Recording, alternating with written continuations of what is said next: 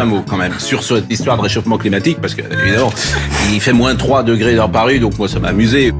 Ça fait 50 ans hein, qu'on leur dit. Hein. Depuis les années 70, depuis le rapport Meadows en 72. Qui aurait pu prédire? Notre maison brûle. Et nous regardons ailleurs. Look Up, le podcast du vivant, avec Marion Bailly, sur Radio Alpa.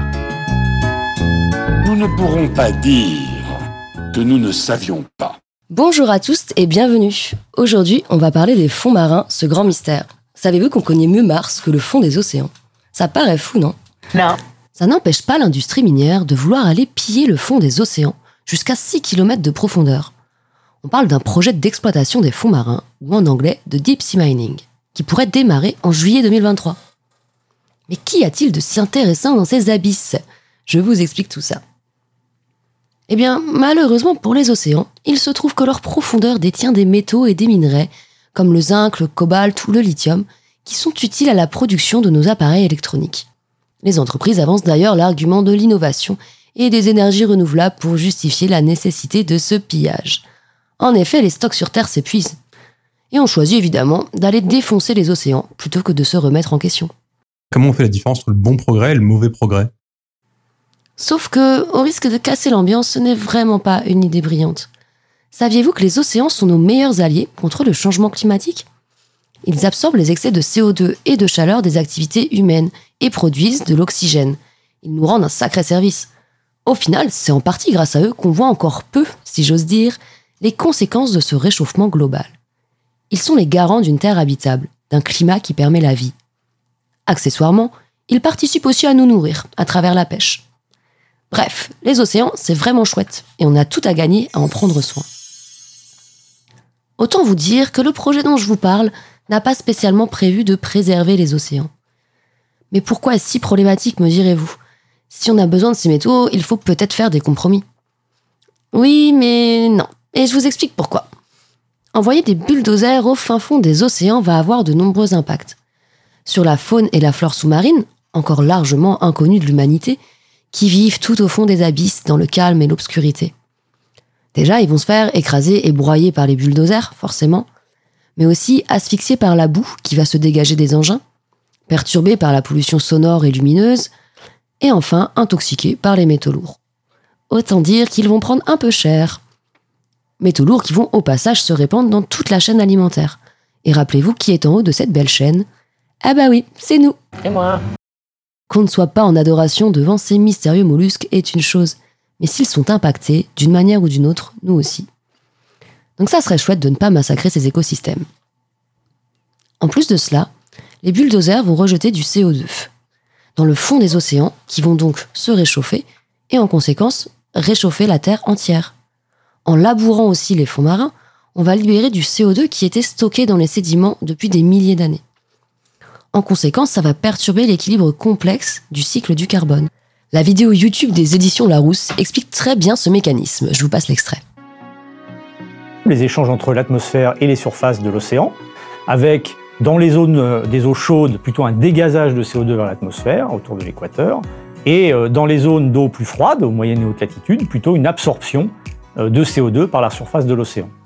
Une fois dans l'eau, le CO2, contrairement à l'atmosphère où c'est un gaz inerte, c'est un acide faible et donc il va se dissoudre sous forme d'ions carbonate et bicarbonate et avoir donc tout un cycle chimique qui se met en place et euh, contribuer à l'acidification de l'eau effectivement. Euh, on a aussi euh, une absorption bien sûr par le phytoplancton qui est la végétation marine de ce CO2 et un rejet dans le cadre d'échanges aussi de photosynthèse et de respiration.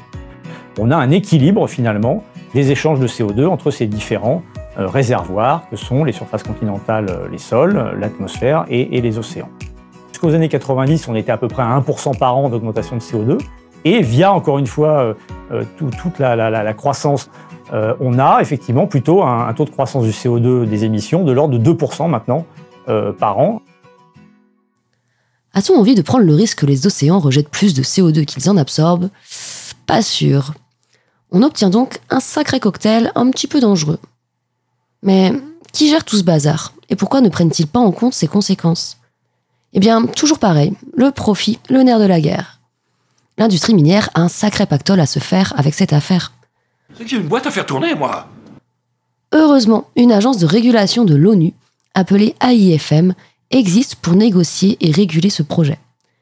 Mais non, fausse bonne nouvelle, puisque cette dernière a un mode de fonctionnement et de vote pour le moins obscur, et entretient des relations douteuses avec les entreprises qui vont s'en mettre plein les poches. Par exemple, une entreprise canadienne a déjà eu l'autorisation d'aller piller les fonds marins, sans qu'aucun vote n'ait été fait, et ce alors que le début de l'exploitation n'est pas prévu avant juillet. Feu vert obtenu donc par l'agence de régulation elle-même. Tu vois, le monde se divise en deux catégories. Ceux qui ont un pistolet chargé et ceux qui creusent. Toi, tu creuses. The Metals Company, cette fameuse entreprise, joue légèrement sur les mots. Elle dit en effet avoir effectué des tests en vue d'une exploration. Tests qui ont tout de même permis de collecter 14 tonnes de nodules contenant des minerais en seulement une heure et 150 mètres parcourus en profondeur. Une fois les minerais séparés des nodules, on rebalance le reste à la mer depuis la surface en défonçant tout sur son passage. Ça fait beaucoup là, non? Une vidéo a fuité, et quand on voit les dégâts infligés par de simples tests, on n'a pas trop envie que ça devienne la norme à partir de cet été. Certains pays et industries, alertés du désastre qui se joue par des ONG et des organisations militantes, demandent un moratoire de 10 ans, c'est-à-dire une période où on va étudier les impacts de cette activité avant de se lancer à l'aveugle. Ça paraît assez raisonnable en effet. En 6 mois seulement, déjà 12 pays ont rejoint le moratoire. Mais pour sauver les océans, ce serait bien que tous les pays y mettent du leur. Et qu'en est-il de notre merveilleuse France? Eh bien, Emmanuel Macron, après avoir eu un positionnement plus qu'ambigu sur le sujet, a annoncé lors de la COP27 que la France se positionne contre l'exploitation et pour un moratoire. C'est un immense soulagement. On peut remercier toutes les personnes mobilisées dans cette lutte. Mais juillet approche et de nombreux pays sont soit favorables, soit hésitants. Nous avons une fois de plus la preuve que la mobilisation citoyenne fonctionne. Ce n'est pas le moment de lâcher la pression. Je vous laisse méditer sur les propos de Naila Ajaktouni, qui prend la parole sur la mobilisation citoyenne. Ça marche et ça marche si on est nombreux. C'est pour ça qu'on a besoin de votre voix. Cette voix, c'est celle de la reconquête du pouvoir politique par les citoyens. Et la donner, c'est participer au monde que l'on souhaite créer. Parce qu'en fait, personne ne veut bouffer des pesticides, personne ne veut exploiter des enfants dans les mines à coltan pour avoir un smartphone, personne ne veut qu'au Monsanto les labos pharmaceutiques dictent les politiques agricoles ou sanitaires, personne ne veut avoir des vêtements tachés de sang. Et pour refuser ça, vous avez tous ces outils, et surtout, il ne faut pas être militant, il ne faut pas être engagé, même pas, il faut juste être concerné. Et là, nous sommes très nombreux. Imaginez qu'on puisse remonter le temps et empêcher les industriels d'aller forer le pétrole. On en aurait évité des désastres, non? Bah là, c'est un peu pareil, sauf qu'on a un peu plus conscience de ce qui se joue. Qui aurait pu prédire? À nous de voir. On peut soit garder les océans en alliés face à cette crise climatique, soit laisser passer des projets qui vont les transformer en nos pires ennemis, avec des conséquences dramatiques. La balle est encore dans notre camp, il n'est pas trop tard. Je vous invite d'ailleurs à vous renseigner par vous-même et à surtout ne pas me croire sur parole, grâce par exemple à SOA France, à Bloom ou encore à Greenpeace, qui documentent et se battent sans relâche. J'aimerais simplement vous conseiller d'allumer les chaînes d'infos, mais fort est de constater que le sujet n'y est que très peu traité, comme si ce n'était pas si grave et que cette drôle d'idée ne nous mettait pas en danger à long terme. Nous pouvons faire mieux, nous avons les moyens de nous informer, nous pouvons nous positionner, pour ou contre, peu importe au final chacun son avis mais surtout en connaissance de cause. C'est un slogan un peu naïf qui disait Ils sont huit, nous sommes des milliards. Alors, ce n'est pas vraiment que nous sommes des milliards à descendre dans la rue pour manifester contre des politiques qu'on estime injustes, vous aurez remarqué. Mais nous sommes bien des milliards à voir nos vies affectées par les décisions prises par des pays riches qui protègent leurs intérêts et ceux de leurs multinationales. Alors, on en fait quoi de ce modèle de société? On continue de creuser notre tombe ou on dit stop maintenant?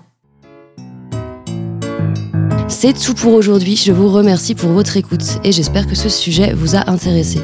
N'hésitez pas à me faire des retours pour les prochaines chroniques. Je vous invite à écouter mes podcasts sur radioalpa.com et sur toutes les plateformes de podcasts. En attendant, je vous souhaite une belle journée et je vous retrouve la semaine prochaine pour un nouvel épisode de Look Up.